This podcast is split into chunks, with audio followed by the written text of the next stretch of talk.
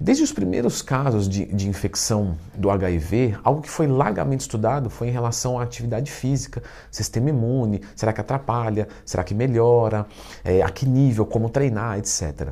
Então, vamos trocar uma ideia sobre isso, porque eu já atendi vários alunos com HIV, AIDS, etc. E a gente tem muito o que discutir aqui. Então já clica no gostei, se inscreve aqui no canal, porque a Floquinha chegou. Quer vir, minha gatinha? Vem? Muito bem. Estabanada como sempre. No começo, pessoal, não era indicado o exercício físico. Por que isso? Porque foi observado que logo após um exercício físico intenso, nós tínhamos uma queda no nosso sistema imunológico. O que acontece é que não foi um estudo de longo prazo, foi um estudo de curto prazo. E com isso falou assim: olha, então não se faz atividade física. Porém, começou a perceber uma grande perda de qualidade de vida dessas pessoas. E aí depois com um pouco mais de estudos, o exercício físico vem sendo usado não só como uma melhora do sistema imunológico, como uma forma terapêutica. Por quê?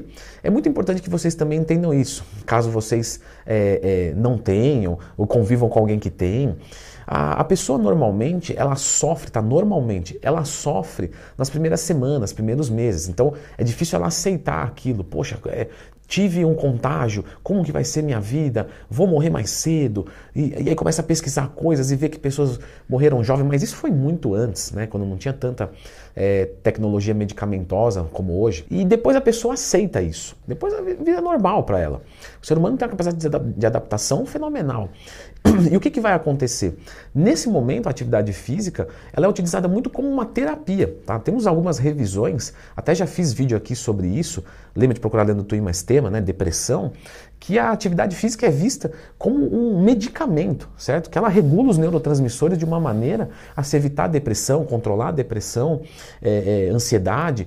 Então, nesse momento, pode ser muito bem-vindo. E é importante dizer, tá? Não, você não vai contagiar ninguém. Isso a gente não pode ter esse tipo de preconceito. Então é fantástico. Agora a pergunta é: todo mundo que tem HIV, AIDS, consegue, é, pode fazer exercícios físicos? Galera, ninguém, 100% de, de um grupo de pessoas, pode fazer exercícios físicos. Então, do mesmo jeito que a gente tem idosos que não podem fazer, é, pessoas que de repente sofreram a, a, a, algum, algum tipo de distúrbio, é, sei lá, um infarto, um, e aí tem que ficar um tempo sem se exercitar, pode acontecer sim, certo? Mas, a princípio, uma pessoa com HIV/AIDS, ela pode estar habilitada a fazer exercício com certeza pode. Então, no melhor dos mundos, qualquer pessoa que fosse fazer uma atividade física intensa deveria passar num médico, fazer uma análise e ter a liberação ou não, tá? Provavelmente uma pessoa dessa já tem um acompanhamento médico, porque é um caso que é interessante, e aí o médico pode habilitá-la ou não e, e, ditar, né, ao professor é, um prognóstico de como deve ser o trabalho, tá? Diagnóstico. Ah, a pessoa tem HIV, AIDS, etc., tem um joelho ruim, tem, né? Prognóstico. Ah, essa pessoa que tem o joelho ruim, eu recomendo que não haja exercícios com carga é, axial e então é, é, o que como vai funcionar o trabalho. Não é que ele vai prescrever o treino porque ele não pode, ele nem sabe. Ele vai dizer, olha, essa articulação aqui eu verifiquei que ela não consegue passar de tantos graus. Então se vira aí, professor. Então algo muito importante aqui é a comunicação entre os profissionais. Nós temos pacientes que estão instáveis clinicamente, não podem fazer exercício físico. Tem, tá? Por isso que é importante o médico ditar. O treinamento físico, afinal de contas, ele aumenta a nossa imunidade e pode até mesmo substituir a medicação antirretroviral. Vamos lá, aqui bifurca para duas é, é, situações. O aumento da imunidade é o resultado da diminuição sustentada da carga viral proporcionada pela terapia medicamentosa. Não existe Tá? evidências que o treinamento substitui a medicação. Então, a medicação é a única maneira que nós conhecemos hoje para é, sustentar um nível de imunidade favorável nesses indivíduos. Porém, nós temos, certo, minha garotinha, é muito claro que o exercício físico aumenta a imunidade. O que, que acontece? Quando você treina pesado, você tem uma resposta negativa do seu sistema imunológico. Porém, no contraturno, ele volta a ser o que era e se fortalece. Porém, o que, que a gente tem que tomar muito cuidado? Quando nós vamos analisar atletas, principalmente em fase de preparação, fisiculturismo, etc., claro que é um contexto dietético também, mas o treinamento, quando ele passa de uma quantidade,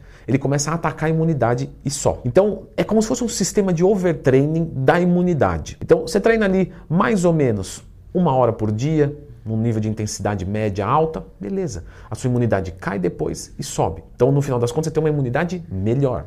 Agora, se você é, começar a treinar 4 horas por dia, a sua imunidade tende a ser pior. Então, o, o, que um paciente desse tipo não pode é fazer nunca um excesso de treinamento. Portanto, o que eu deixo de recomendação para você que tem, ou para você que é professor e está querendo aprender um pouco mais? Se for errar, se você não tiver esse bom senso, se você não tiver esse conhecimento, melhor do que isso, que bom senso você tem, que você está aqui querendo aprender, mas você não tem esse conhecimento, erra para menos. Então, pô, eu não sei, então, faz menos treino, faz menos treino. Se errar para menos, ok, ele vai evoluir um pouco mais devagar, vai, né, vai, vai faltar estímulos, mas pelo menos você não vai ferrar com a saúde dele. Nós sabemos também que alguns pacientes enfrentam alguns problemas de síndrome metabólica e tal. Então, por exemplo, é, melhora de triglicérides, perfil lipídico, resistência à insulina. E pacientes com HIV né, fazem parte desse grupo de preocupação também. Portanto, os exercícios existe um melhor aeróbico ou anaeróbico? Não. Os dois são bem-vindos e, de via de regra, os dois deveriam fazer parte da vida, mais ou menos falando de qualquer pessoa. Tem algumas pessoas aqui que tentam fazer o treinamento, eu já vi isso, tá?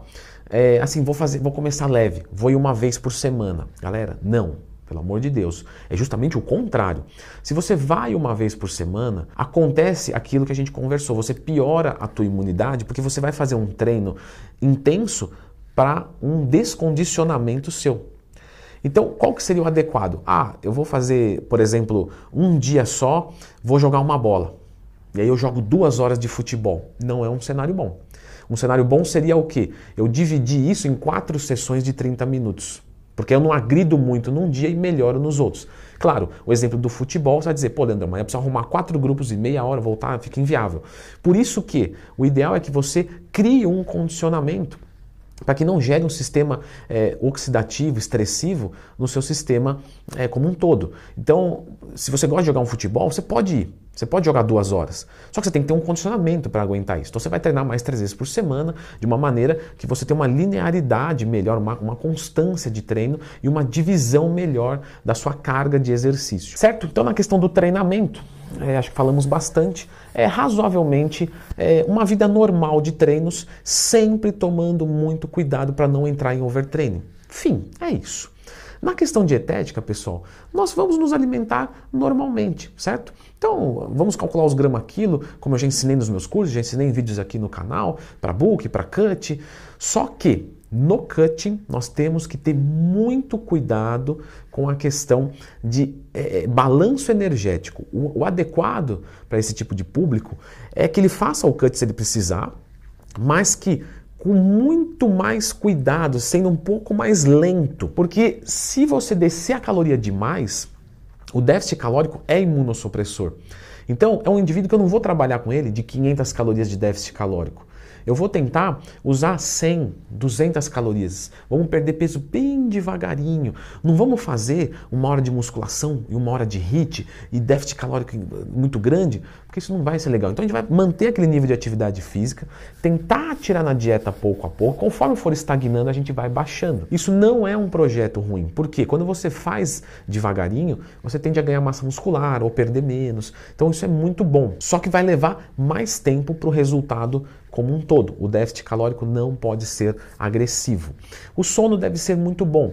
Uma suplementação sempre da oficial farma, uma melatonina, é, um GABA, alguma coisa pode ser bem-vinda? Pode, mas de novo, se tiver uma demanda, como qualquer outro público, se você tiver uma necessidade de melhorar o teu sono, é interessante você fazer uma, uma suplementação. Mas se você já dorme maravilhosamente bem, já está suficiente. O uso dos esteroides anabolizantes para esse público Existe a possibilidade sim ou não? Galera, olha só. O que, que eu penso? Se você já tem um problema na vida, não, não, não pegue dois. Então, não. Porém, o que, que a gente pode olhar nos estudos que não foram feitos para esse público, mas foram feitos para públicos no geral? O esteroide anabolizante, se você tem uma testosterona baixa e você faz uma reposição hormonal, você melhora a tua imunidade. Então, isso seria fantástico. Agora, em dose suprafisiológica, parece diminuir a imunidade. Ou seja, Leandrão, se você tivesse HIV, você faria uma TRT? Se fosse necessário, faria. Você usaria duas duras por semana? Não, eu não usaria. Até porque quando você sobe o uso dos esteroides anabolizantes, você sobe o nível de treinamento para aproveitar isso. E com isso você pode agredir mais a sua imunidade, que aí cai no caso do atleta. Então eu não acho que é uma, uma situação muito legal. Você usar uma dose muito pequenininha, muito baixinha com acompanhamento, de repente em superávit calórico, é um cenário. Agora, você usar em déficit calórico, e, sabe, e, hormônios da tireoide para acelerar mais o seu metabolismo, fazer uma queima, porque o pessoal esquece que quando usa tireoide, você queima mais vitamina e mineral também. Então, são todos cenários, como eu disse, se você já tem um agravo, eu não colocaria dois, certo? E sempre pensar na imunidade. Algo que é muito legal, por exemplo, é o uso dos probióticos, melhorando a flora intestinal, glutamina, probiótico, fibra, você melhora a sua imunidade, entre outras coisas. Então, eu vou deixar agora um vídeo aqui sobre imunidade, certo, minha gatinha? Que eu acho que é muito legal de você dar uma conferida.